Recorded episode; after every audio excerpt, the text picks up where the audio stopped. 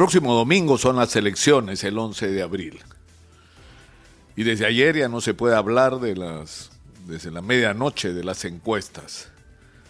Pero si quieren que les sea sincero, no puedo hablar pues de las elecciones. Estas 18 personas que por alguna razón han decidido que son las que nos van a salvar. Exitosa. Y que no nos convencen pues. Porque miren lo que ha pasado las últimas semanas. Nadie convoca pasiones.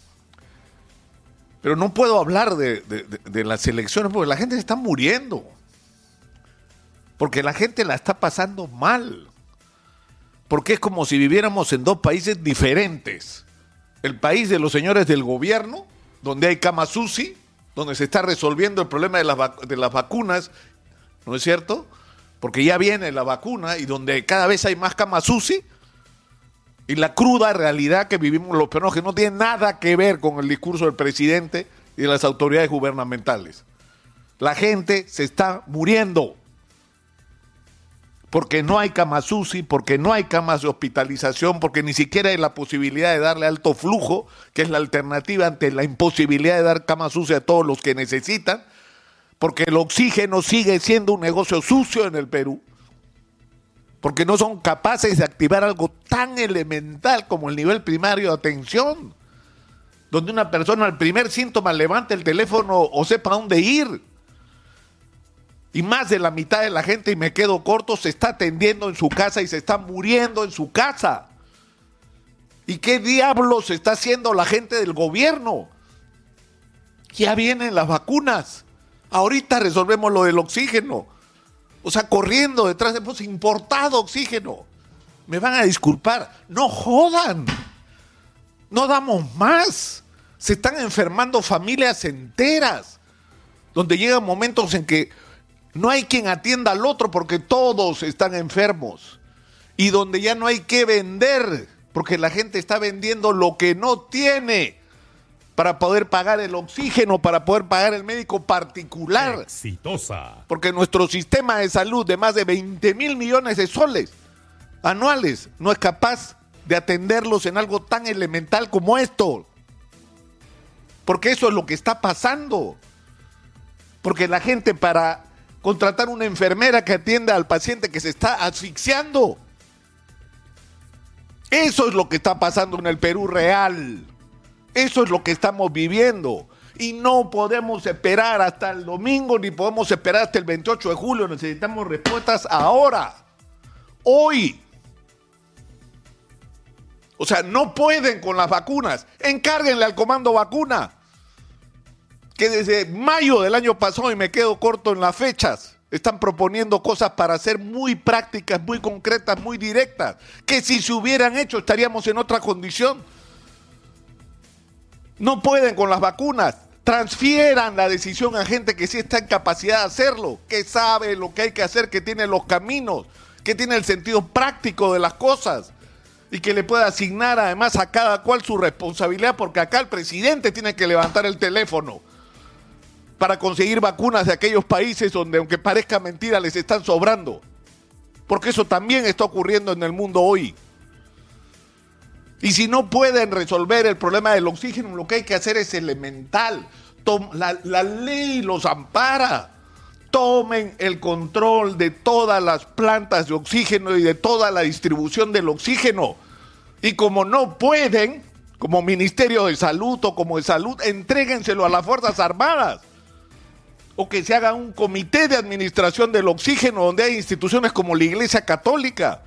O sea, ¿cómo es posible que el padre Omar Sánchez haya conseguido cinco plantas de oxígeno como él nos recordó el sábado pasado? ¿Cuántas ha conseguido la gente del gobierno? Haciendo trafas como las que han hecho en la Universidad Nacional de Ingeniería, que es una vergüenza. Y que los extraordinarios técnicos, ingenieros, científicos de la Universidad Nacional de Ingeniería no merecen que esa sea la imagen que se proyecte de ellos. Porque eso está lleno de gente calificada, que tiene respuestas y soluciones, pero no es la que está en su negocio ese del oxígeno, porque es un negocio. Porque ahí nos están, ahí nos están robando, porque esa es la verdad. Porque están pagando por esas plantas que mandaron hacer y que requieren montones de piezas importadas, mucho más de lo que costaría hacerla en el Perú hoy, o incluso mucho más de lo que costaría importarlas terminadas.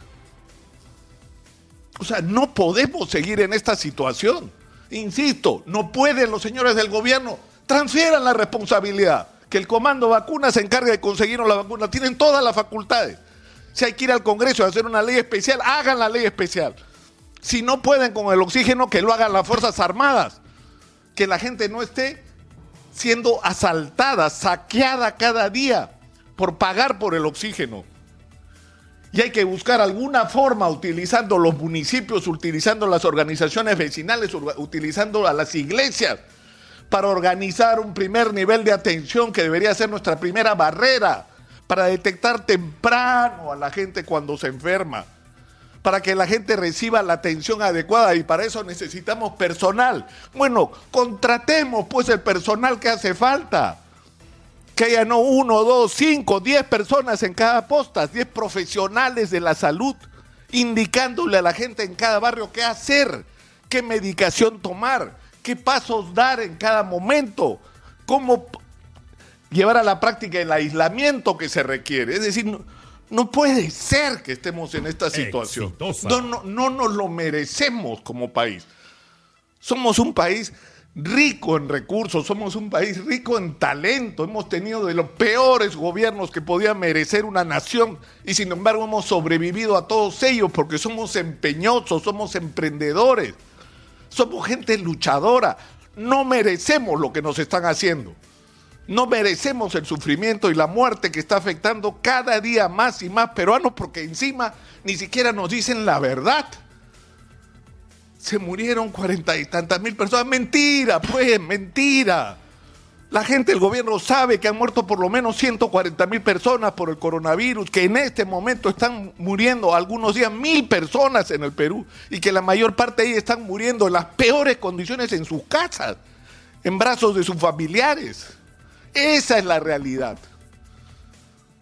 Esa es la realidad. Y si no pueden con esa realidad, transfieran la responsabilidad que las vacunas las traiga el comando vacuna, señor.